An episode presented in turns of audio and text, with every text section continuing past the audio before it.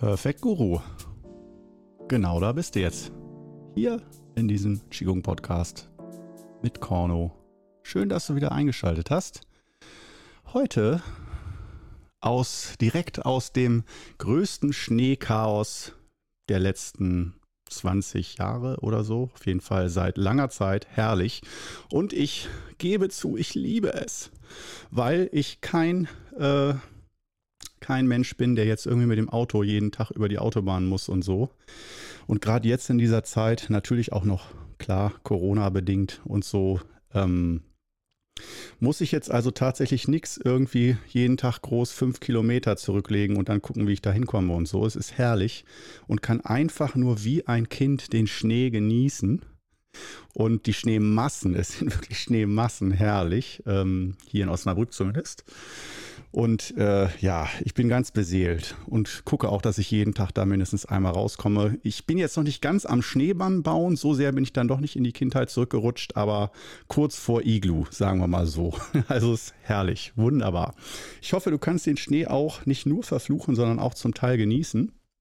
Und äh, vor allen Dingen die Atmosphäre, denn Schnee ist sozusagen die Meditation der Natur aus meiner Sicht, weil ähm, wenn du rausgehst in den Wald oder in die Natur oder auch einfach normal in der Stadt und es ist alles zugeschneit mit einer dichten Schneedecke, das schluckt ja Schall und alles wird auf einmal so still und ruhig und diese Schneestille, ich weiß nicht, ob du weißt, was ich meine so, äh, ich liebe diese Schneestille. Man hört dann die Schneegeräusche von Fußstapfen durch den Schnee, aber ansonsten, wenn man mal steh, Schnee, stehen bleibt, wenn man mal stehen bleibt, äh, ja, diese Stille und auch dieses Licht, das dann wirklich, da macht der Winter wieder Sinn, dass du merkst, ah, im Winter ist es zwar viel, viel dunkler als im Sommer oder halt weniger Licht und so weiter, du weißt schon, aber mit dem Schnee und der Schneereflexion wird auf einmal alles so hell und Licht und herrlich. Gut, so viel zum Thema Schnee. Also jetzt weißt du Bescheid. Perfect Guru Korno ist Schneeliebhaber. Ähm, aber dann auch gerade in Osnabrück, wenn man jetzt im Allgäu wohnt und so, man denkt sich, ja, ja, ich habe schon genug Schnee jedes Jahr und so, äh, hör mir bloß damit auf. Ich bin froh, wenn er weg ist. Verstehe ich alles. Aber in Osnabrück ist, kann man sagen, so ein Schnee wirklich ein Jahrhundertereignis. Und äh, ja, von daher gönnen mir die Freude. So, heute haben wir als Thema, um mal wieder ultra langsam zum Punkt zu kommen. Wir sind ja hier beim Qigong, äh, dem Inbegriff der langsamen, gemächlichen Bewegung hin zum Gleichgewicht. Ähm, haben wir ein Zitat von Abraham Lincoln. Äh, ich mag Zitate eigentlich nicht, aber äh, der hat ja dieses berühmte Zitat, was wir heute mal abändern. Ähm, frag nicht, frag nicht, was Qigong für dich tun kann. Frag, was du für Qigong tun kannst. Ganz staatsmännisch. Und ähm, ja, in dem Sinne, das äh, ist aus meiner Sicht ein, hört sich erstmal vielleicht lustig an. Also nochmal äh, zum Mitschreiben sozusagen, frag mich, was Qigong für dich tun kann. Das machen 99 Prozent aller Leute. Also warum soll ich Qigong machen? Was bringt mir das? Äh, bringt mich das ins Gleichgewicht? Macht mich das gesund? Sondern dass es ein sehr schlauer, intelligenter Ansatz ist, mit dem ich mich heute mit dir zusammen ein bisschen auseinandersetzen möchte. Frag lieber, was du für Qigong tun kannst. Und äh, in diesem Sinne nicht äh, jetzt erstmal an Klöster Geld spenden oder so. das ist immer eine nette Sache, kannst du auch gern machen. Gerne auch an den Qigong Club spenden. Das, wir sind da immer offen für äh, so Überleben, Miete, Nahrungsmittel und so kommt immer gut. Aber äh, nee, es geht tatsächlich jetzt nicht darum, dass du Geld spenden sollst, sondern ähm, dass äh, du dich um deine Qigong-Übung kümmerst und guckst, wie kann ich denn meine Qigong-Übung verbessern? Was kann ich für meine Übung tun, damit die besser wirken kann? Vor allem, also, dass die Übungen besser funktionieren. Kann man da was machen? Und das ist aus meiner Sicht eine sehr schöne, wichtige Frage, weil es geht letztendlich immer um Wirkung beim Qigong. Und wenn man mit Qigong anfängt und die Zeit oder auch das Geld für Kurse investiert, dann geht es ja eigentlich immer darum, dass wir auch eine irgendeine Art von Wirkung, wir wollen ja was. Wir wollen Gleichgewicht, wir wollen Gesundheit, wir wollen innere Ruhe, wir wollen innere Harmonie und ich würde sagen, grundsätzlich kann man es unterschreiben mit Zufriedenheit, dass Qigong uns damit, dabei unterstützt, dass wir einfach zufriedener werden. Wenn wir nicht gesund sind, sind wir auch nicht unbedingt zufrieden, wenn wir Schmerzen haben, eingeschränkt sind, eine negative Perspektive in die Zukunft haben. Und Qigong soll dabei ja helfen. Und wir gehen es heute mal so schlau an, dass wir sagen, was passiert, wenn wir Qigong so effektiv wie möglich arbeiten lassen? Das heißt, welche äh, Gewichte können wir von der Übung nehmen, welche Schwierigkeiten, welche Blockaden können wir von der Übung entfernen, dass die Übung viel besser in uns wirken kann, dass dann auch viel mehr Effekt ist, viel mehr Wirkung, so dass wir ganz unserem Motto gemäß mit möglichst wenig Aufwand viel erreichen können, weil ich gehe immer davon aus, dass äh, wir normalerweise schon genug im Leben mit vielen Dingen, Familie, Job, Arbeit, sonst was zu tun haben und ähm, nicht den ganzen Tag nur überlegen, welche Qigong-Übungen wir als nächstes machen und jeden Tag fünf bis acht Stunden Qigong, sondern ähm, dass Qigong unser Leben begleitet. Und deswegen ist es wichtig, dass wir auch mit wenig Qigong-Zeit unser ganzes Leben beeinflussen können, zum Positiven hin.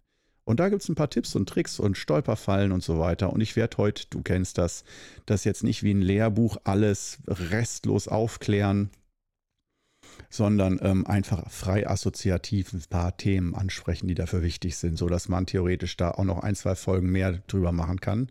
Also es ist ein sehr, sehr weites Feld, um nochmal mit Theodor Fontane zu sprechen. Äh, Mann, Mann, Mann, heute ist Tag der Zitate. Ähm, ja, also legen wir doch einfach mal los. Ähm, da wir, wie ich eben schon sagte, mit dem geringstmöglichen Aufwand arbeiten wollen, ist es so, dass ich jetzt erstmal gleich mir selber widerspreche und sage, wie gehen wir das Ganze an? Da würde ich sagen, ganz einfach, immer von der einfachen Richtung. Fang erstmal an, Qigong zu üben. So. Und zwar jeden Tag, zum Beispiel 20 bis 30 Minuten oder auch 15 bis 30 Minuten jeden Tag Qigong. Zum Beispiel, wenn du keinen Kurs hast oder so, dann kannst du ja auch auf YouTube im Qigong Club, da gibt es genug Übungs, ähm, äh, Übungseinheiten, Übungsstunden, die so von 15 bis 30 Minuten ungefähr gehen und da kannst du dir welche aussuchen. Und äh, natürlich auch auf Podia ähm, da habe ich dann richtige, richtige schöne Kurse, die äh, ineinander greifen, ähm, die du machen kannst. Die sind dann natürlich bezahlpflichtig, aber damit unterstützt du natürlich auch den Qigong Club und somit natürlich auch mich. Also falls du da Interesse dran hast, mir was Gutes zu tun und dir auch, dann kannst du gerne mal bei Podia vorbeischauen und äh, da im Qigong Club äh, äh, dich mal bei den Online-Kursen schlau machen. Wenn du jetzt nicht weißt, wie genau du da hinkommst, in jedem YouTube-Video in der Beschreibung gibt es da genügend Links zu und ähm, ja, kannst dich schlau machen. Also das ist erstmal so mein erster Tipp. Fang einfach erstmal an mit täglicher Qigong-Übung und äh, nochmal so als Tipp, verbinde es am besten mit entweder mh, hm, Zähneputzen oder etwas was du sowieso täglich machst, dass du das einfach immer im Doppelpack machst und nicht jeden Tag dir überlegst, wann du die Übung einbaust, sondern dass du vorher das schon klar hast, auch am besten die genaue Uhrzeit. Also je genauer du dir den Plan machst, umso ähm, wahrscheinlicher ist es, dass der auch in die Tat umgesetzt wird. Und wenn du nur sagst, du solltest mal ungefähr irgendwie jeden Tag, ist aber auch nicht so wichtig, dann ähm, wird das versanden über kurz oder lang. Das heißt zum Beispiel, dass du dir sagst, so, ich mache jetzt nicht für immer und ewig, aber mal für sieben, sieben Wochen oder acht Wochen ähm, jeden Tag 20 Minuten Qigong.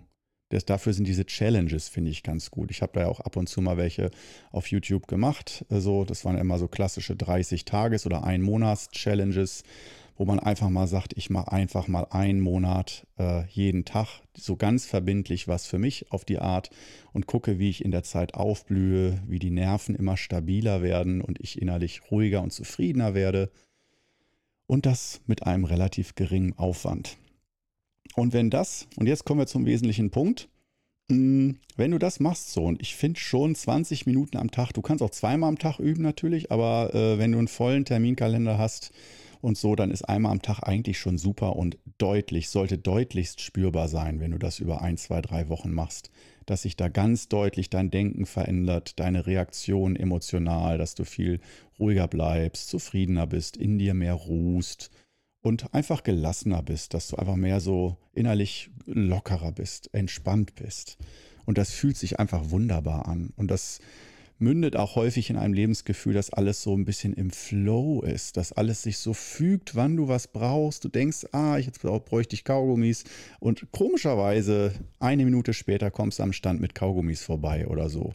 Dass das so, ähm, ja, dieses Gefühl, das habe ich sehr häufig, wenn ich gut in der Übung bin, dass da irgendwie alle Ideen, die man hat und Wünsche und so, dass die irgendwie kongruent sind, also übereinstimmen mit äh, dem, was dir geboten wird im Alltag. Und äh, diese Erfahrung, wenn, so, wenn du sie noch nicht gemacht hast, ich denke, du kennst das, aber wenn du sie noch nicht gemacht hast, dann rate ich dir dringend mal ein, zwei Monate Qigong zu machen und mal gucken, äh, ob das bei dir auch funktioniert.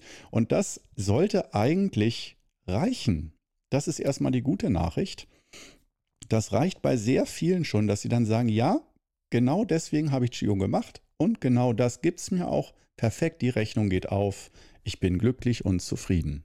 Wunderbar. Dann äh, könnte diese heutige Podcast-Folge schon zu Ende sein. Aber, wie du weißt, sicherlich, ich habe ja seit über 20 Jahren Kursleiter- und Seminarerfahrung und ähm, habe das auch Vollzeit gemacht die ganze Zeit, also nicht mal so eben nebenberuflich oder so.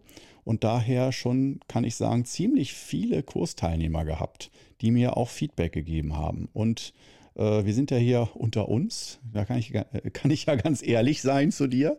Äh, bin ich auf YouTube auch. Also, aber ähm, hier weißt du ja es noch, will ich ein bisschen noch privatere Atmosphäre schaffen. Und ähm, da ist es so, dass doch oft das Feedback kommt und nicht nur alle paar Jahre mal. Äh, das Feedback kommt schon bei eigentlich jedem, dass es gut ist, angenehm, dass es auch irgendwie unterstützt und hilft, aber das ist nicht immer die Probleme, wegen denen man mit Qigong anfängt, zum Beispiel Bluthochdruck oder Atemprobleme oder irgendwas auch immer oder halt innerer Stress, dass es manchmal nicht ausreicht einmal am Tag. Und äh, dann beginnt der Zweifel. Mache ich die Übung richtig oder muss ich eine andere Qigong-Übung machen oder sollte ich vielleicht doch mit Yoga anfangen oder Pilates, dass Qigong einfach bei mir nicht gut genug wirkt oder so. Da kommen dann so die Zweifel. Und ich weiß nicht, wo du gerade in deiner Qigong-Übung stehst. Vielleicht machst du ja auch gar kein Qigong. Aber das Gleiche gilt, ich sage es jetzt ganz ungern, weil ich will ja nicht, äh, ich will ja, dass du Qigong machst. Ich bin ja Qigong-Guru hier. Ähm, aber natürlich gilt das Gleiche auch für Yoga und die fünf Tibeter und Pilates und, und, und, und, und. Also auch andere Übungen, die nicht nur auf äh, körperlichen, äh, sportliche Bewegung aus sind, sondern auch durchaus so diesen emotionalen, psychischen, inneren Gleichgewichtseffekt produzieren sollen. Und ähm, ja, da merkt man dann manchmal, okay, äh, was soll ich denn jetzt machen? Zum Beispiel Bluthochdruck oder so.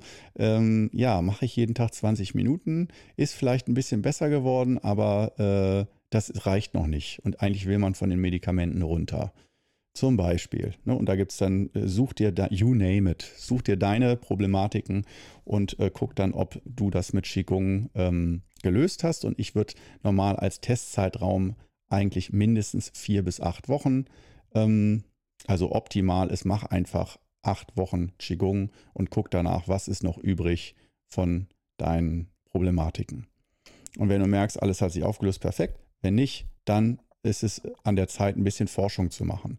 Denn häufig, jetzt kommen wir mal zu zwei Aspekten. Der erste Aspekt ist, die Qigong-Übung muss auch ein bisschen reifen, gerade als Anfänger. Da ist es so, dass die Qigong-Übung, kann man sagen, ähm, am Anfang ein zarter Keimling ist von der Wirkkraft. Bei manchen haut das am Anfang schon richtig rein, gerade wenn man Vorerfahrung hat mit Yoga und anderen Sachen und schon eine ganz feine Körperwahrnehmung hat. Aber bei einigen äh, dauert das auch erstmal ein paar Wochen, zwei, drei, vier Wochen, bevor sich so diese Wirkung richtig entfaltet. Und deswegen würde ich da auch erst einmal zu Geduld aufrufen und nicht nach einer Woche schon sagen, das ist nicht genug, ich muss noch mehr machen, sondern da ganz diszipliniert, auch wenn man immer mehr will und so schnell wie möglich und alles, man ist alles bereit zu tun, da würde ich sagen, mach lieber noch ein zweites Mal am Tag Qigong, wenn du alles bereit bist zu tun, aber trotzdem musst du drei, vier, fünf Wochen warten.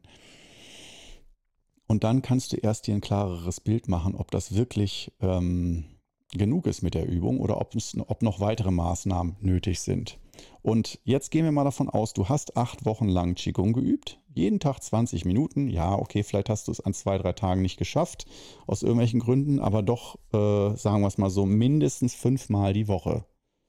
Das äh, würde ich schon sagen, das ist optimal, damit du wirklich dieses energetische Kontinu Kontinuitätsgefühl hast. Und ähm, ja, du hast die acht Wochen gemacht und merkst, okay, äh, das und das ist besser geworden, aber zum Beispiel, äh, du bist immer gut gelaunt, aber der Bluthochdruck ist immer noch nach wie vor ähm, da oder nur leicht besser. Und du denkst ja, wow, wenn ich das jetzt mathematisch sehe, dann müsste ich noch jeden Tag noch drei, viermal Qigong üben, damit der Blutdruck dann wirklich im Gleichgewicht ist. Und das kannst du nicht äh, bieten. Das kannst du dir selbst nicht bieten, zeitlich nicht oder hast vielleicht auch keinen Bock, jeden Tag zwei, drei Stunden Qigong zu üben. Und ähm, dann äh, kommen wir nämlich genau zu diesem Punkt, nicht was kann Qigong für dich tun, sondern was kannst du für die Übung tun, dass die Übung noch besser wirken kann. Und da gibt es äh, verschiedene Aspekte. Und ähm, ich würde mal heute auf drei kurz eingehen.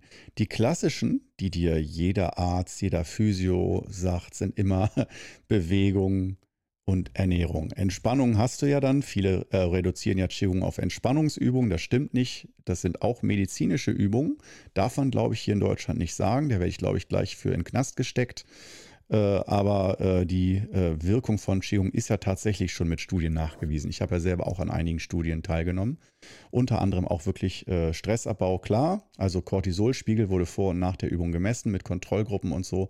Und an solchen Studien habe ich teilgenommen. Und auch Bluthochdruckstudie habe ich teilgenommen. Und da wurde auch nachgewiesen, dass Qigong den Blutdruck gesenkt hat und äh, frage mich jetzt nicht, wo die Studienergebnisse sind. Ich habe die Links nicht. Ich habe das, das waren nicht meine Studien, sondern ich wurde von Studenten gefragt, hey, äh, kann ich dich als Qigong-Lehrer missbrauchen und dir die Teilnehmer geben und ich mache dann die Studie, also die haben dann die Studie gemacht und ich habe nur den Kurs geleitet sozusagen und dann die Ergebnisse bekommen. Und das war ganz toll. Aber äh, wir kommen dazu. Jetzt nach acht Wochen hat noch nicht genug gebracht und äh, Ernährung und Bewegung sind so die Klassiker. Und wir kommen dann aber auch noch zum dritten Thema, wo ich denke, dass das aus meiner Sicht noch viel wichtiger ist. Aber äh, Ernährung und Bewegung, das wird dir als nächstes serviert, dass das wichtig ist. Und allein das, wenn man so sagt, Entspannung, Bewegung, Ernährung, so wie so ein Dreieck, wenn du das drei beachtest, dann ist deine Gesundheit super. Leicht gesagt, aber schwer in die Tat umgesetzt. Das heißt, auch wenn man vielleicht alles auf einmal möchte und ganz, ganz viel, würde ich doch vorschlagen, dass so, äh, sagen wir es mal so, als kleines Programm, wenn du jetzt kompletter Anfänger bist, kann, würde ich zum Beispiel auch sagen, hey, ein 21-Wochen-Programm, so über ein halbes Jahr ungefähr, dass du sieben Wochen Qigong machst und dann guckst, wie viel bleibt noch übrig. Und dann sieben Wochen Bewegung dazu nimmst, wie viel bleibt noch übrig? Und dann die dritten, wenn, wenn du dann noch merkst, wow, ist immer noch nicht besser, dann die äh, als dritte Stufe die Ernährung noch umstellen. Aber nicht alles auf einmal. Das ist meine persönliche Empfehlung.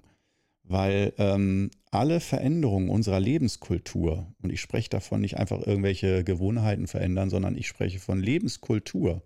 Weil wenn du sagst, Kulturen so wie marokkanische Kultur, chinesische Kultur, deutsche Kultur. Das sitzt, denke ich, nicht nur irgendwie in der Psyche, sondern auch irgendwie ein bisschen, ist mein Gefühl, in den Genen. Also das sitzt sehr, sehr tief, wie unsere Kultur mit allem drum und dran, wie wir uns bewegen, ernähren, denken, sprechen, unsere bis in unsere Sprache hinein. Das hat sich ja über Jahrhunderte und Jahrtausende entwickelt und natürlich auch mit anderen Kulturen vermischt. Ich sage nur Pizza, Döner und so weiter. Das haben wir, haben wir ja ziemlich schnell in unsere Kultur übernommen. Das passte ja, das war ganz kompatibel für uns. Ähm, aber ähm, es gibt gewisse Dinge, die können wir einfacher integrieren und bei manchen Dingen, äh, die kannst du schwerer in deine Lebenskultur integrieren. Und wenn du dich da überforderst und sagst, ich will alles perfekt machen, ich mache gleich alles. Qigong, Ernährungsumstellung und Sport fange ich an. Alles. Muss. Äh, ich habe schlechte Werte vom Doc gekriegt und muss jetzt hier sofort alles aufräumen. Ärmel hoch. Ähm, ach, dann kann ich dich so gut verstehen, weil ich bin auch so ein Typ. Ich will dann auch einfach alle den Schalter umlegen und dann soll das Ding laufen. Und zwar perfekt, da bin ich Perfektionist. Aber ich habe mich doch äh, in den letzten Jahren dann mal dazu gezwungen, ähm, das doch mal ein bisschen auseinander zu knoten, zu entknoten und zu entwirren und mal ganz genau zu gucken, wenn ich jetzt nur mich mit Ernährung beschäftige in den letzten Jahren. Also ich habe auch mit Qigong angefangen, jahrelang das nur gemacht. Dann habe ich mal Sport dazugenommen. Das war dann damals Crosstrainer, äh, das ich mir eingekauft habe und auch wirklich jahrelang darauf jede Woche vier bis fünf Mal dreiviertel Stunde bis Stunde gelaufen bin und äh, dann wirklich gemerkt habe, was der Unterschied ist mit Qigong und dann Sport. Und das ist aus meiner Sicht ganz, ganz wichtig, dass wenn du, ähm, da nehme ich gerne so das Bild vom Kochen auch. Du kannst natürlich ein fertiges Gericht essen und sagen, hm, das schmeckt, aber es ist was anderes, wenn du mal jedes Gewürz und jede Zutat einzeln probiert und gegessen hast und wirklich besser einschätzen kannst, was ist da zu viel, was ist da zu wenig. Äh, ah, da fehlt noch ein bisschen Pfeffer, dazu musst du wissen, wie Pfeffer schmeckt. Und sonst kannst du einfach nur sagen, das Essen, da fehlt irgendwas. Wenn du aber die einzelnen Zutaten kennst, dann weißt du genau, welche Zutat fehlt. Und das ist ein anderes Verständnis von dir selbst. Und gerade da bist du dann, da hast du ein besseres Fundament, da bist du besser gewappnet, wenn irgendwas mit deinem Körper, mit deiner Seele, Geist, Psyche, emotional nicht im Gleichgewicht ist, kannst du viel genauer auf dich eingehen und äh, nicht so lange im Trüben fischen. Und daher empfehle ich dir dringend, das ist schon das schnell, schnell, schnell, schnell Programm. Wenn, wenn du sieben Wochen Qigong, dann sieben Wochen äh, mit Sport anfängst. Und natürlich, das behältst du bei. Dann nicht sieben Wochen das, dann aufhören, sondern du fängst erstmal mit Qigong an und dann fügst du Sport hinzu, so wie so ein Rezept. Und dann wieder nach sieben Wochen fügst du dann noch eine äh, Ernährungsumstellung hinzu. Was du da machen kannst, da empfehle ich dir auch gleich noch ein paar Sachen. Und äh, dann gibt es noch die vierten sieben Wochen. das ist dann noch ein Tipp, den ich dir, äh, wenn ich es nicht vergesse, am Schluss gebe. Ähm, das wäre so eine, aus meiner Sicht, und ich hasse es dir, das so zu sagen, weil ich selber würde, glaube ich, nicht drauf hören auf meine Worte, äh, sondern das erzwingen wollen, dass ich, weil man, wenn man sich äh, in sich nicht wohlfühlt, dann will man ja so schnell wie möglich da raus und nicht das so langsam mit viel Geduld und so. Die Geduld hat man ja eigentlich nur, wenn es einem gut geht und nicht, wenn es einem schlecht geht. Wenn es einem schlecht geht, ist es sehr viel schwieriger, Geduld zu haben. Aber trotzdem möchte ich da so ein bisschen tendenziell äh, appellieren, dass du nicht alles auf einmal machst. Ähm, ja, also, zuerst hatten wir dann einfach mal so als Beispiel, wie gesagt, Qigong reichte nicht, dann Sport.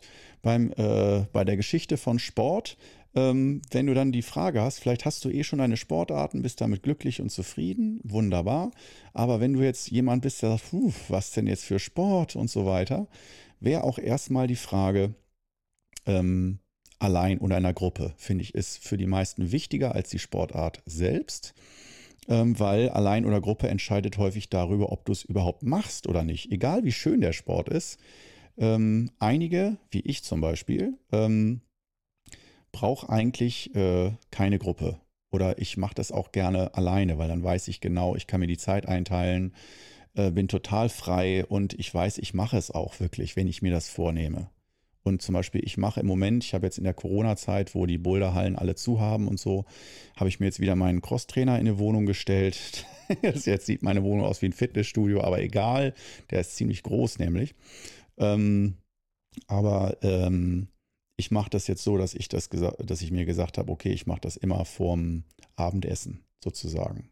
Das heißt, immer als äh, Abendessen war bislang für mich immer die Brücke zum Feierabend. Nach dem Abendessen wird Handy ausgestellt, keine E-Mails mehr gelesen, nichts mehr, da ist Freizeit. Da habe ich, hab ich den Kopf frei und da weiß ich, da muss ich mich mit nichts mehr auseinandersetzen und beschäftigen.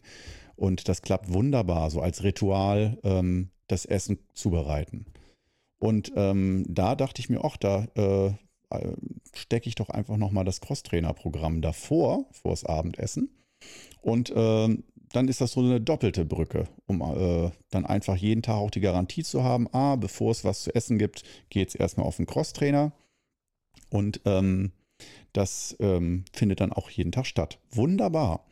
Und ähm, daher kann ich das nur so immer sehr empfehlen, wenn du feste Gewohnheiten hast Stell dir das so ein bisschen vor wie so ein frecher äh, Skater oder Rollstuhlfahrer, der sich hinten an LKW ranhängt oder an Auto und dann einfach sich mitziehen lässt. Ja, äh, man mag es hassen, aber dieses Prinzip, äh, wenn du das mit, äh, mit Qigong geht das auch, aber mit Sport auch natürlich, wenn du das so äh, benutzt, dass du sagst, okay, ähm, ich trinke zum Beispiel morgens super gerne eine heiße Tasse Kaffee, dann kannst du sagen, ah, erst Qigong und dann gibt es den Kaffee. Immer erst Qigong, dann gibt es den Kaffee. Oder abends erst Sport und dann gibt es Abendessen oder Freizeit oder was auch immer. Erst der Sport, dann das Vergnügen. Und Sport ist ja dann auch häufig das Vergnügen, wenn man erstmal ein bisschen sich dran gewöhnt hat und die Angst davor verloren hat, ist das jetzt zu anstrengend, ist zu unangenehm, wenn man da schwitzt und sich abmüht und so. Und ähm, genau das wäre der erste Punkt beim Sport. Ähm, wie gesagt, allein oder Gruppe, dass du da dich einschätzt aufgrund deiner Erfahrung, die du bisher in deinem Leben gemacht hast ob du besser alleine klarkommst mit solchen Programmen, damit du deine Ruhe hast und nicht ständig dich nach anderen richten musst, wann die Zeit haben. Oder ob du sagst, ähm, ich brauche immer ganz feste wöchentliche Termine in einer Gruppe, wo ich auch wirklich hingehe. Ich schaffe es nicht, das alleine zu Hause zu machen. Ich muss da wirklich wo hingehen und mich mit Leuten treffen, die ich nett finde, mit denen ich lache und Spaß habe und Freude und mit denen mache ich zusammen Nordic Walking oder gehe äh, walken oder schwimmen oder was auch immer oder ins Fitnessstudio, was auch immer dir Spaß macht. Und ähm, was ich als Sport empfehlen würde, ähm, wären eigentlich Sportarten, die möglichst symmetrisch sind. Ähm, zum Beispiel Laufen, Schwimmen, Crosstrainer, ähm, Radfahren. Ähm, also lauter Sportarten, die möglichst äh, den Körper links, rechts relativ symmetrisch bedienen und ansprechen. Und so einseitige Sportarten wie Tennis habe ich zum Beispiel auch lange gespielt, hat mir mega viel Spaß gemacht. Und so, ich will nicht sagen, dass du die nicht machen sollst, weil das Spiel, der spielerische Aspekt, der macht ja auch dann häufig Freude und motiviert. Ähm, aber dann, wie du weißt, da gibt es dann halt häufig den, den berühmten Tennisellbogen oder dann halt auch Sportverletzungen, ähm, wenn da einseitige Belastungen auf Dauer da sind. Und auch die wollen wir im Qigong eigentlich nicht. Denn wenn du Sport sozusagen als erweiterte Qigong-Übung siehst, was kann ich für die Qigong-Übung tun?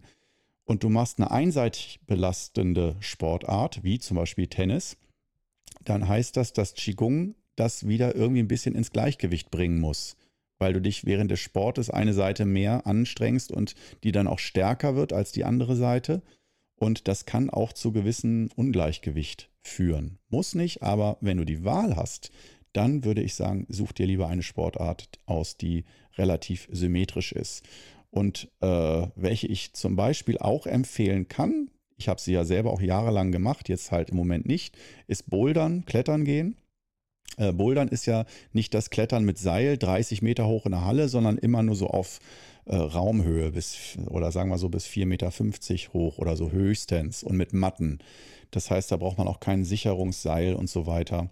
Da muss man jetzt auch jetzt nicht so höhentauglich sein für, also da sind viele, die mit leichter Höhenangst auch problemlos bouldern können. Ähm, beim Bouldern finde ich, das nenne ich immer Abenteuerspielplatz für Erwachsene.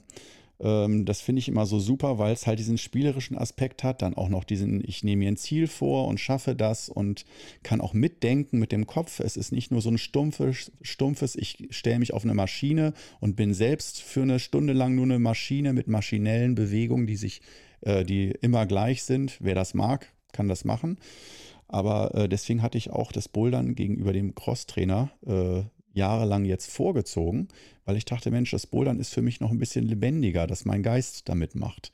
Es ist super anstrengend, äh, es spricht aber den ganzen Körper, die komplette Muskulatur an und auch Geschicklichkeit und Gleichgewichtssinn und Kraft und Ausdauer und, ähm, wie gesagt, den Intellekt, weil du bei jeder Route vorher dir überlegst, wie schaffe ich das? Wie so ein Rätsel, was man vorher löst und dann ausprobiert, ob das funktioniert so wie man sich das denkt. Und genau die Geschichte finde ich äh, super spannend und halt auch, wenn man das dann in einer kleinen Gruppe zusammen macht, kannst du alleine machen, aber auch in der Gruppe und zusammen dann so eine Route, das nennt sich auch Problem, so ein Problem dann lösen, ein Boulder-Problem. Also Routen heißen Boulder-Problem.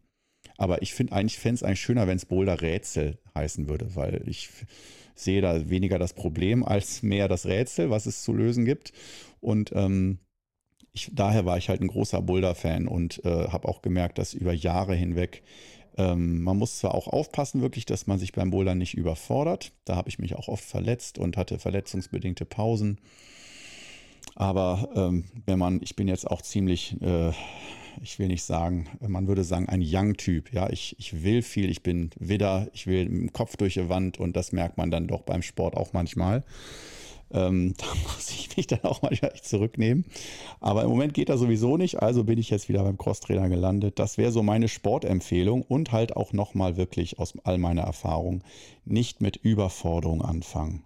Warum? Für wen soll man sich überfordern? Ja, man will seine Grenzen erweitern und fitter werden oder so, aber ähm, dass man wirklich mehr auf seinen Körper hört, würde ich heute nochmal so mir, wenn ich heute meinem jüngeren Ich Tipps geben würde, geh bis an deine Grenze, aber versuch nicht irgendwie, wenn deine Fitnessuhr dir sagt, jetzt musst du aber noch zehn Minuten und du selber hast das Gefühl, ich kann aber nicht mehr, dann hör auf, weil je mehr negative Erlebnisse du hast durch Überanstrengung, desto mehr Kraft kostet es dich jedes Mal, dich wieder zum Sport zu zwingen wenn du im Gehirn abspeicherst, dass dich das überfordert, dass es eigentlich zu anstrengend für dich ist und so weiter. Aber wenn du jedes Mal das Gefühl hast, du hast es in der Hand und du gehst nur so weit, wie es sich angenehm anfühlt, dann ähm, ja, kann das von großem Vorteil sein.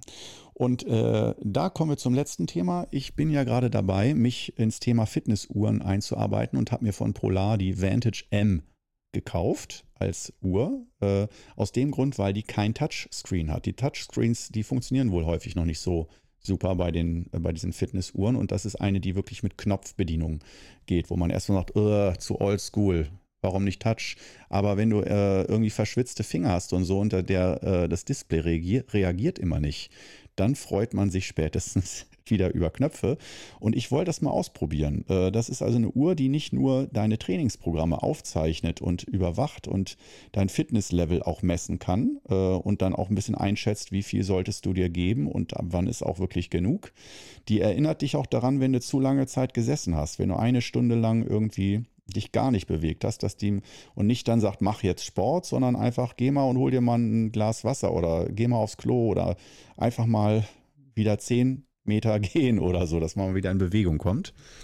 Und ähm, das habe ich ausprobiert, inwiefern das unter, mich unterstützt oder nicht. Und das ist also, äh, vor zehn Jahren habe ich das letzte Mal beim Crosstrainer mit solchen Fitnessuhren gearbeitet. Und da brauchte man immer noch ein, äh, so einen Brustgurt, damit diese Pulsmessung wirklich einigermaßen korrekt ist. Und äh, heute ist es so, dass die äh, seit, also die neueren Modelle, zum Beispiel die von Polar, diese Vantage M, die ich habe, kostet so 200 Euro. Gibt es aber auch günstigere Varianten, ähm, die schon jetzt so einen äh, aktuellen optischen Pulsmesser direkt am Handgelenk haben, dass der echt gut genug funktioniert. Wenn du jetzt nicht wirklich Olympionik bist und alles muss perfekt gemessen werden, dann reicht das vollkommen aus. Äh, diese Pulsmessung ist ziemlich akkurat und auch nachts kann man die tragen und seinen Schlaf überwachen lassen. Und keine Sorge, man muss die Daten jetzt nicht an Apps übertragen und in, in die Cloud hochladen, damit jeder die hacken kann, sondern man kann, wenn man möchte, das auch einfach auf der Uhr belassen. Du kannst das, wenn du willst, synchronisieren mit App und allem drum und dran, aber du kannst es auch nur auf der Uhr lassen. Und das finde ich ist, äh, also ich arbeite da auch mit App. Ich, ich, von mir aus darf jeder wissen, wann ich wie geschlafen habe und so. Das ist mir so egal. Aber, ähm, oh, da ruft gerade meine Mutter an die, ich, ich gehe einfach mal dran. Ich will auch mal im Podcast ans Telefon gehen. So. Ah, hallo Mama. Ja. Ähm, ja, ich habe schon Käse eingekauft und.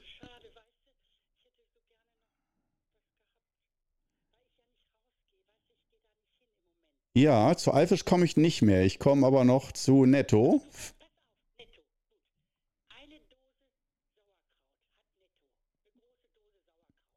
Ja, schreibe ich mir auf. Und ein Stück Butter. Okay. Ja, bringe ich. Ja, bringe ich dir mit. Gut. Ich habe. Bis dann, ciao. So. Ah, ich habe drauf gewartet. Äh, all, das sind jetzt, glaube ich, 17, 16, 17 Folgen. Das war, glaube ich, die 17. Folge. Und ich finde es immer so geil, wenn im Podcast äh, es gibt so Leute, äh, die dann ihr Handy nicht ausstellen. Und ich finde es mal so geil, wenn dann irgendwie Vater, Mutter, sonst irgendjemand anruft und irgendein ganz normales Anliegen hat. Das finde ich so geil. Da dachte ich mir, oh, ich will das auch mal, dass mich jemand anruft. Jetzt hat mich endlich nach 17 Podcast-Folgen so äh, ungewollt bin ich, also so wenig werde ich angerufen. Ich lasse das Handy immer an. Äh, hat mich meine Mutter angerufen und wie ihr schon mitgekriegt habt, also ich soll ihr Sauerkraut mitbringen, eben wegen des Schneechaos, ne? Natürlich, da kann sie im Moment schlecht raus. Sauerkraut und was war das noch? Ähm, als ob ich dich jetzt fragen würde. Äh, ja, Butter, genau. Sauerkraut und Butter. Wunderbar. Ja, dann können wir weitermachen. Also, wo waren wir stehen geblieben? Bei der Fitnessuhr. Genau. Ähm, und äh, dass ich das einfach mal ausprobiert habe, um zu sehen, unterstützt mich das, motiviert das, was macht das mit mir, wenn ich so eine Fitnessuhr trage? Und die ist ja, wenn man jetzt mal äh, im Sinne vom Feng Shui, also als Einrichtungsgegenstand die Uhr sieht am Körper, äh, dann ist das ja auch ein Symbol. Dann äh, hat diese Uhr ja auch ein Symbol und nicht dafür, dass ich äh, besser meine Zeit strukturiere, sondern äh, dass die mich daran erinnert, wenn ich die Uhr trage, was ich für ein Mensch sein will. Ein aktiver Mensch nämlich. Äh, und durchaus sogar ein sportlicher Mensch und ein Mensch, der auf sich achtet und der ref sich reflektiert, der guckt, wie geht's mir? Und ähm, das hat wirklich wieder tolle Effekte gehabt. Ich glaube, ich erinnere mich jetzt auch, warum ich vor zehn Jahren so relativ begeistert damit gearbeitet habe. Ähm, und auch vor 15 Jahren. also vor 15 bis 10 Jahren ungefähr habe ich viel mit Fitnessuhren von Polar gearbeitet. Und äh, natürlich ist das auch so ein Männerding, so Technik und alles kontrollieren und am besten noch so ein Thermometer und Hygrometer kaufen, damit man immer alles im Blick hat und so. Klar, ich weiß, das ist nicht für jeden was, aber äh, ich würde es unter Umständen mal empfehlen, das durchaus auszuprobieren. Gerade so, ähm, also vor allen Dingen für Hypochonder, äh, die immer unsicher sind, bin ich gesund, bin ich krank und so weiter. Wenn man da mal die Bestätigung jeden Tag hat, äh, dass das Herz in Ordnung ist und so weiter und die Werte und eben wenn nicht, äh, dass man dann auch wirklich benachrichtigt wird, dass man das dann auch sieht. Und auch solche Sachen, wenn eine Krankheit im Anmarsch ist, dann ist das auch schon zum Teil Tage vorher zu sehen, dass man nicht mehr so leistungsstark ist. Aber wenn man so eingespannt ist in Job und Familie, merkt man das meistens gar nicht. Dann ist man einfach nur krank. Und ähm, so ist es, äh, dass diese Fitnessuhr also zum einen, also zwei Hauptdinge äh, macht oder drei einmal natürlich ganz klassisch während einer Sporteinheit das aufzeichnet und einem dann auch Feedback gibt, übertreibe ich es gerade, äh, so je, äh, vor allen Dingen mit äh, Geschlecht, Alter, Gewicht und so weiter und Fitnesslevel. Äh, da gibt es so einen Fitnesstest, den man machen kann, dass man sich einfach hinlegt, so zur Sauerstoffsättigung im Blut, wie fähig das Herz ist, das Blut mit Sauerstoff anzureichern.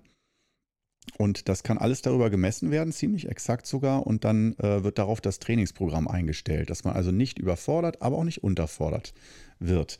Ähm, und äh, die Uhr, die gibt einem sogar auch Trainingsprogramme vor, selbst auch ohne Geräte. Wenn man nur eine Fitnessmatte hat oder irgendwie einen Teppichboden zu Hause, dann kriegt man da tatsächlich Übungsanleitungen live und sagt, ach, mach heute mal ein Programm 20 Minuten, ich sag dir, was du zu tun hast, die Uhr. Zwar nicht per Sprache, aber so per Bilder. Und dann sieht man da und liest, wie die Übungen funktionieren. Das ist echt ziemlich einfach. Und äh, man kann das auch an alle Sportarten anbinden. Äh, also da sind 130 Sportarten drin, da ist alles mit dabei. Äh, von Schwimmen, Fahrradfahren, Crosstrainer, alles. Und ähm, Genau, das ist diese Geschichte, dass du so einen Überblick über deine Trainingsprogramme hast und wie sehr dich dein Trainingsprogramm belastet hat und auch wann es Zeit ist, mal Pause zu machen oder einen Pausetag zu machen, wenn du dich sehr überfordert hast. Und ähm, das ist also wie, wie ein Fitnesscoach, der an deinem Handgelenk ist, ganz cool. Ähm, aber ich fand besonders überraschend halt diese Nachts, äh, diese Schlafüberwachungsgeschichte, dass der sozusagen äh, guckt, wie gut du geschlafen hast und dich regeneriert hast und dann das Programm anpasst dass wenn du schlecht regeneriert bist, dass du dich da nicht am nächsten Tag überforderst. Nur weil du irgendwie sagst, so, ich muss jetzt das Sportprogramm durchhauen oder so. Ähm, sondern dass man da wirklich auf die Live-Umstände, wie es dir körperlich geht, eingeht und das Training dann immer anpasst. Und das finde ich ziemlich genial als künstliche Intelligenz, wo ich denke, ja, einiges, bei einigen Dingen will ich nicht, dass mir alles vorgeschrieben wird, da will ich ein eigenes Gefühl haben, aber Es gibt so viele Dinge im Alltag, die mich ablenken. Auch ich als Qigong-Lehrer muss ja viel mit Video, Schneiden, Drehen, sonst was.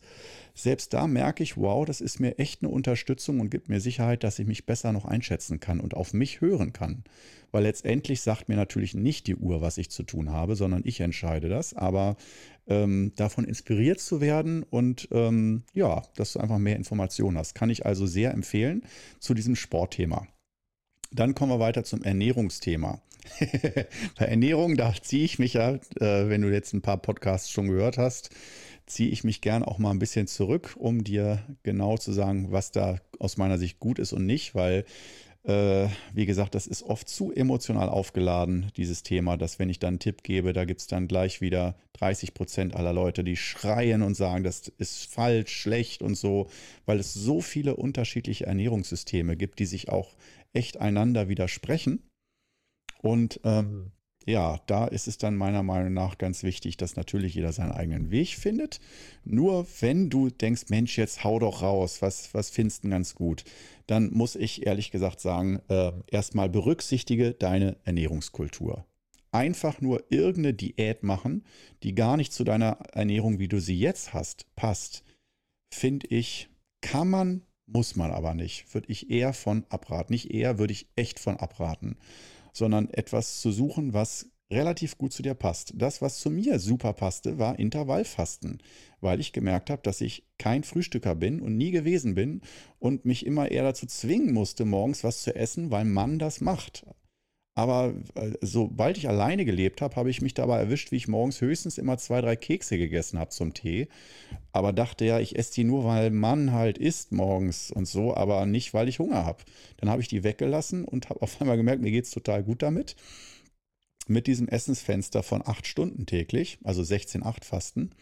Und dass das sehr gut zu meiner Lebenskultur passt und die sogar eher noch unterstreicht. Das war so ein guter Anfang.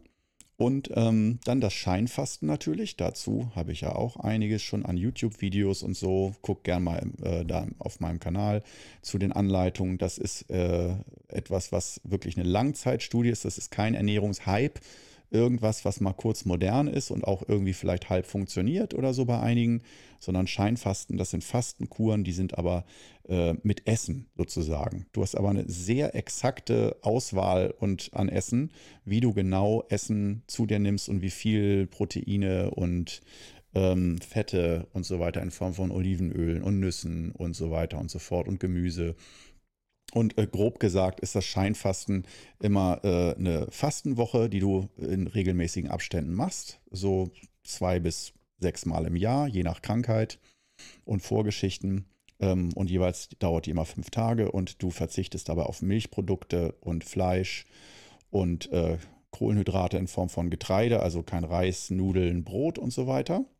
Aber halt nicht als so solltest du immer leben, sondern wirklich als Kur dass du sagst, ich behalte erstmal meine Ernährung so bei, wie sie ist, aber mach dafür alle zwei Monate mal so fünf Tage eine Entlastungskur, darf da aber essen. Ich muss da nicht den ganzen Tag hungern. Man hat zwar schon auch weniger zu essen, da kann auch schon mal ein Hungergefühl kommen, aber man hat trotzdem seine zwei, drei Mahlzeiten am Tag und man darf die auch lecker würzen mit Salz und allem drum und dran. Und trotzdem hat man einen vollen Fasteneffekt im Körper. Kann ich echt unterstreichen und unterschreiben. Äh, große Empfehlung von mir. Und wenn man seine Ernährung umstellen möchte, ist das auch immer wieder eine neue Chance in den fünf Tagen. Äh, danach dann ein bisschen anders sich zu ernähren nach den fünf Tagen. Also nicht einfach wieder, du kannst genauso weitermachen wie vorher, aber du kannst das auch als jedes Mal zum Anlass nehmen, zu sagen, so, ich mache noch mal eine, ich hänge noch mal eine fleischlose Woche dran. Oder äh, ich probiere noch mal eine Woche ohne Milchprodukte und guck mal, wie es mir dann geht und ob ich danach weitermache. Aber erlaub mir dafür andere Dinge. Und ähm, ja, deswegen, das sind so die beiden Haupttipps, die ich dir eigentlich empfehlen kann. Und äh, bei allem anderen, das geht ja eigentlich immer um Verzicht. Verzichte ich auf Milchprodukte, ist ein Klassiker. Verzichte ich auf Zucker, verzichte ich auf Fleisch oder Fleischprodukte. Das sind ja eigentlich so die Klassiker heutzutage des Verzichts, um irgendwie für die Gesundheit was Gutes zu tun. Und da denke ich, äh, ab, ab dem äh, Punkt musst du selber echt ausprobieren oder nach deinen Vorlieben gehen. Wenn du eh sagst, ich habe eh eigentlich noch nie so gerne Fleisch gegessen, dann lass es einfach weg und guck, was es mit dir macht.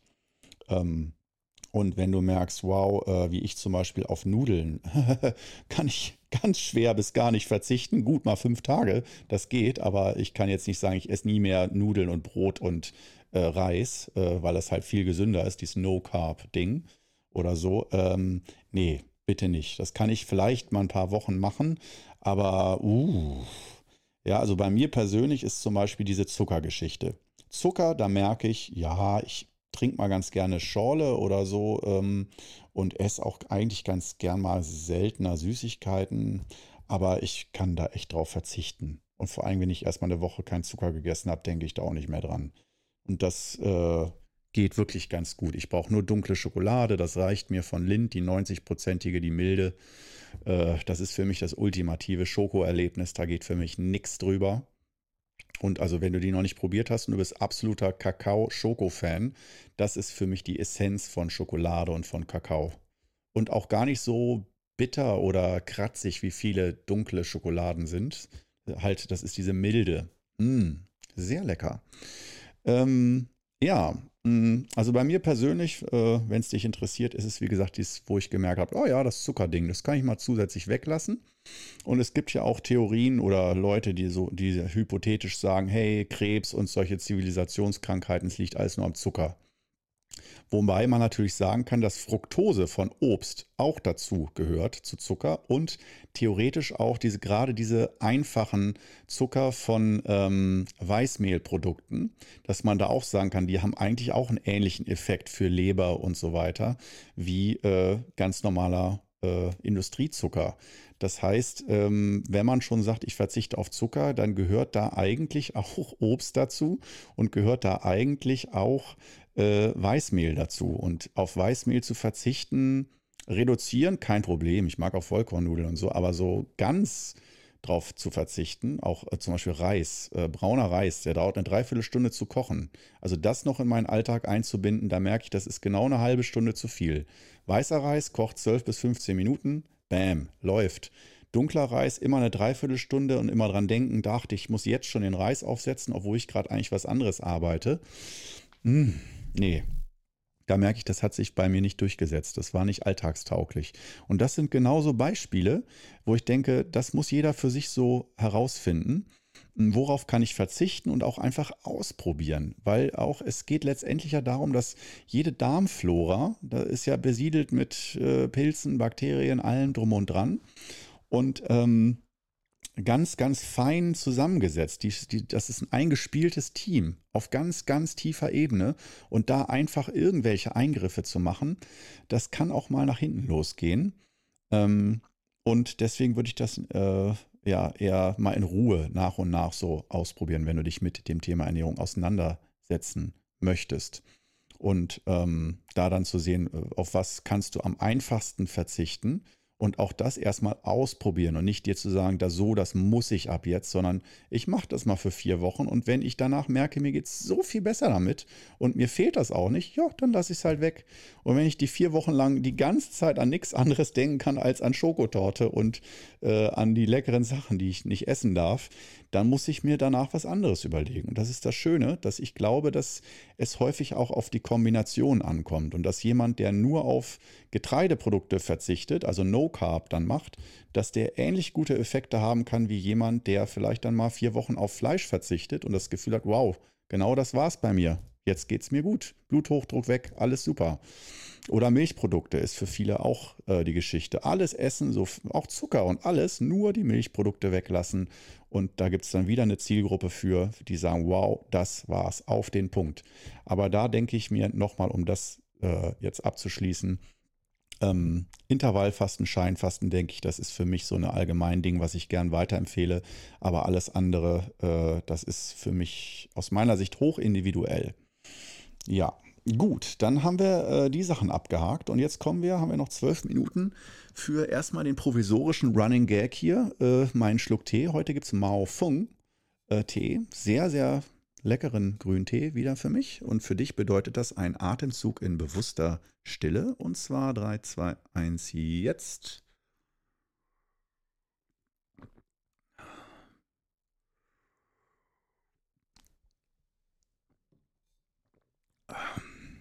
Ja, Ja, sehr, sehr gut. Hervorragend. Ist jetzt nicht mein Lieblingstee, diesen Ensche Zoilü aus dem Wudang-Gebirge und so, mag ich doch noch ein bisschen lieber, aber so als Abwechslung herrlich. Chinesischer grüner Tee. Wenn wir uns irgendwann mal sehen und äh, du willst mir eine Freude machen oder irgendwie so, ach, ich würde ihm gerne ein Mitbringsel mitbringen, kauf mir einen guten chinesischen grünen Tee. Und nicht irgendwas völlig Verrauchtes und es muss die absolute Spezialität sein, hat man noch nie irgendwo einfach guten chinesischen grünen Tee. Das ist, da machst du mich sowas von glücklich mit. Und der steht auch nicht in irgendeiner Ecke und schimmelt dann rum. Der wird aufgebraucht. Ja, so viel dazu. Ähm, Geschenkwünsche auch noch.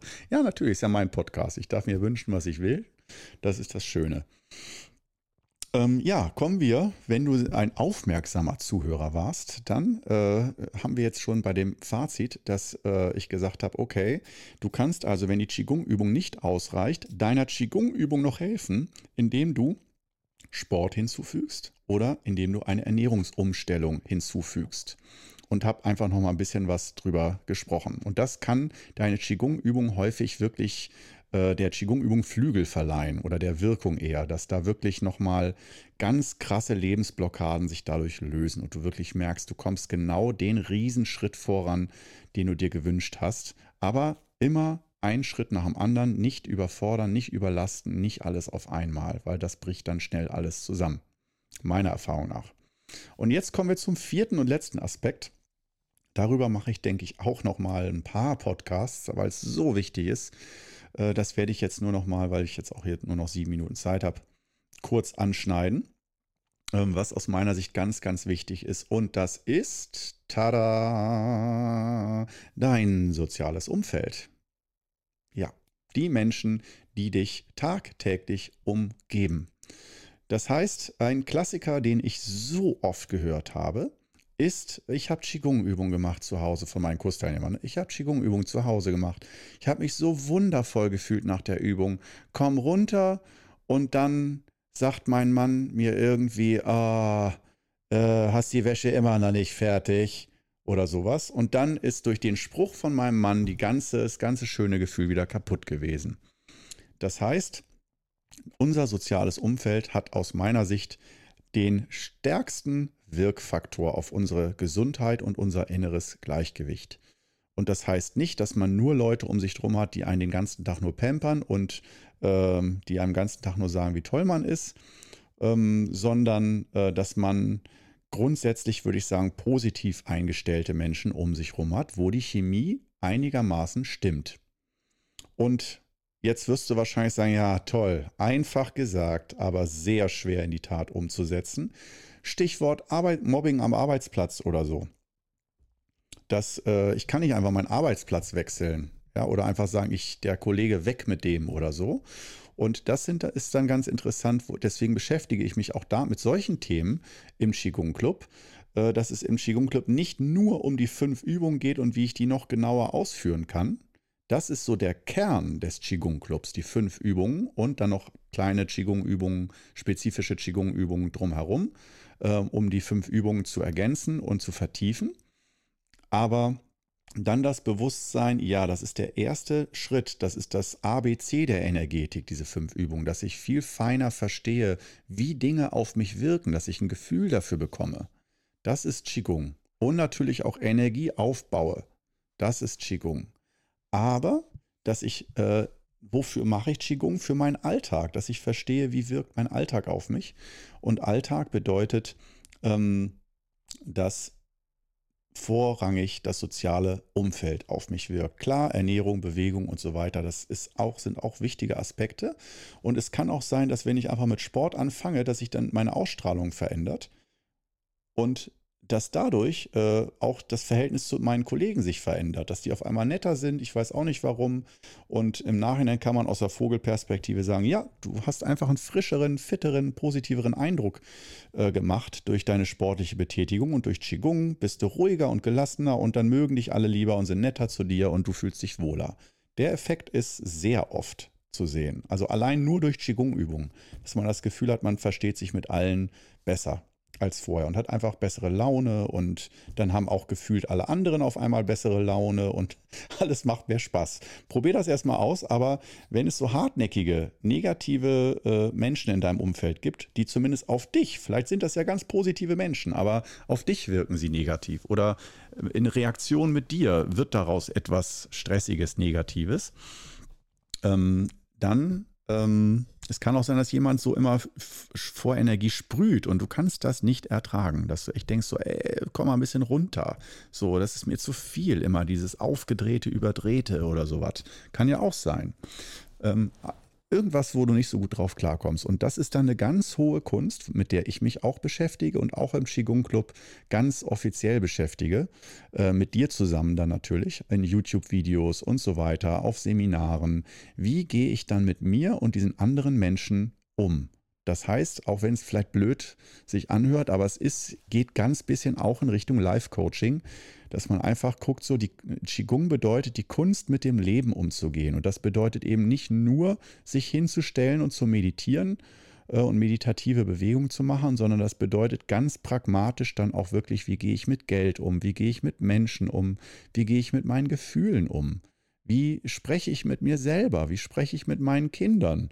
Ähm, wie baue ich Verbindung auf? Und äh, so, dass es zu mir passt, dass es mein, meine eigene Natur, meiner eigenen Lebenskultur entspricht, aber trotzdem, dass ich da an ein paar Rädchen was stellen kann, ähm, damit ich nicht äh, jeden Tag immer Qigong-Übungen dringend brauche, um einigermaßen wieder fit zu werden oder ins Gleichgewicht zu kommen, sondern dass man auch mal von der anderen Seite guckt, wer oder was bringt mich eigentlich am meisten aus dem Gleichgewicht und welche Belastung macht mich eigentlich am meisten krank, gefühlt.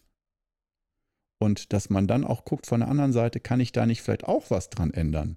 Oder muss ich immer versuchen, Tropfen Wasser auf einen heißen Stein mit Qigong oder Ernährung dagegen anzukämpfen. Aber im Grunde genommen sind es nur zwei Kollegen, die mein Leben mir erschweren. Wenn die nicht da wären, dann bräuchte ich auch kein Qigong. Ja, und dann äh, ist es immer leicht zu sagen, unkreativ, äh, das sind Probleme, ich kann da eh nichts machen, ich kann da eh nichts machen. Und wir versuchen halt hier im Qigong Club ein bisschen Inspiration und frischen Wind reinzubringen und vor allen Dingen neue Ideen. Wie kann ich mit Situationen umgehen, mit Menschen umgehen, ganz mit ganz frischen Ideen, wo ich selber nie drauf gekommen wäre und äh, uns da auch auszutauschen. Und auch nicht nur, dass ich dir sage, wie du das besser machst, denn es gibt ganz viele in der Qigong-Community, die schon Lösungen gefunden haben. Und die will ich auch hier im Qigong-Club sammeln, dass wir hier Lösungen für verschiedenste äh, kommunikative Geschichten bis hin natürlich auch zur Ernährung und so, dass wir hier alles sammeln und äh, uns gegenseitig beraten oder auch uns gegenseitig unser Leid klagen können und nicht immer zu den besten Freunden hingehen müssen, oh, mir es halt wieder schlecht und beim dritten Mal kann das schon keiner mehr hören, dass es einem immer schlecht geht. Und dass man da einfach mal so einen Ort hat, wo man sagt, hier kann ich mich mal ausheulen und ähm, habe eine Gemeinschaft, die mich unterstützt und die mir Tipps gibt. Oder auch, dass man sagen kann, ich will jetzt heute mal keinen Tipp, ich will nur, dass jemand mal für mich da ist oder mal äh, nett zu mir ist. Und auch das, dass wir das mal anbieten, denn auch das ist häufig mal eine Sache, äh, das, äh, da bin ich ganz schlecht drin. Das ist, äh, dass ich immer gerne, ich bin so ein zwanghafter Tippsgeber oder auf gut Deutsch auch Klugscheißer gesagt. ich versuche mich zwar schon immer in den Gegenüber einzufühlen, aber schon immer sehr lösungsorientiert zu gucken, ganz schnell, was kann man anders machen, damit das besser wird. Und ich weiß aus vielerlei Feedbacks, dass viele wollen keine Lösung.